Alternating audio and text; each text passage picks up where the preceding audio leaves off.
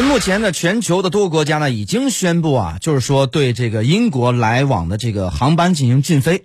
呃，那么但是呢，包括像美国在内的有一个别国家，他们呢还没有。实行这种措施，当然，美国可能想的说，我自己的这个疫情可能比你还严重，所以咱们谁进谁的都不一定。而且呢，美国的传染病的专家福奇教授呢，呃，他也表示表示啊，说现在目前没有证据证明说，即使这个病毒变异，但是呢，它的传播力以及它的致病率，并没有说大家想象的，或者说是没有证据证明它比过去呢更为严重。所以呢，他基于这一点说呢，现在目前呢，呃，不用。增加，比如说类似禁禁航的整呃等等这种措施，当然这个是福奇先生呢他的一个观点哈。但是呢，呃，全世界仍然多个国家，包括欧洲的很多国家，他们仍然是采取了一种这种禁飞这种措施，使得呢英国目前成为一种孤岛。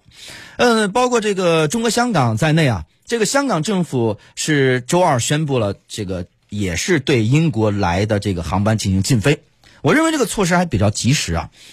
因为新冠疫情发生以来，比较少的在香港地区的这个港府的一个果断措施，但是对香港来讲，他没有别的选择，必须这么做，不然呢，一定会再次沦陷。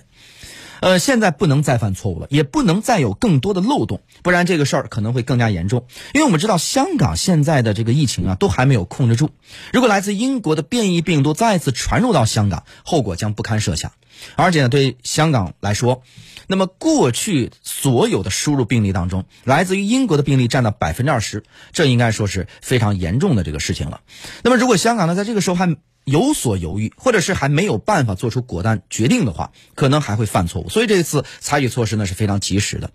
呃，因为在香港之前，那么其实欧洲大陆的国家呢，基本上都已经决定了中断跟英国的航班，或者是海陆空的联系全部中断。所以呢，香港地区呢，在这方面顺其自然，必须要这么做。那么当然，我认为只是做出这个决定可能还不够啊，必须在其他的一些领域把能够发现的漏洞全部堵住。特别是将来肯定还有人啊从这个英国回来，不可能长期禁止，所以呢，将来可能还会采取更多的措施，不能够因为一个案例出现漏洞，导致整个啊香港地区在抗疫方面留下更差的一个观感。那么从现在来讲，这个决定呢本身是一个好事情，很及时。但我现在呢还是更加重视未来啊，咱们香港地区啊在。抗疫的抗击疫情的方面，特别是在防范方面，应该要做的比现在啊，应该要更好一些才对。好，私家车看天下，我是谢飞，这个时段就这样了，我们稍事休息，稍后继续回来。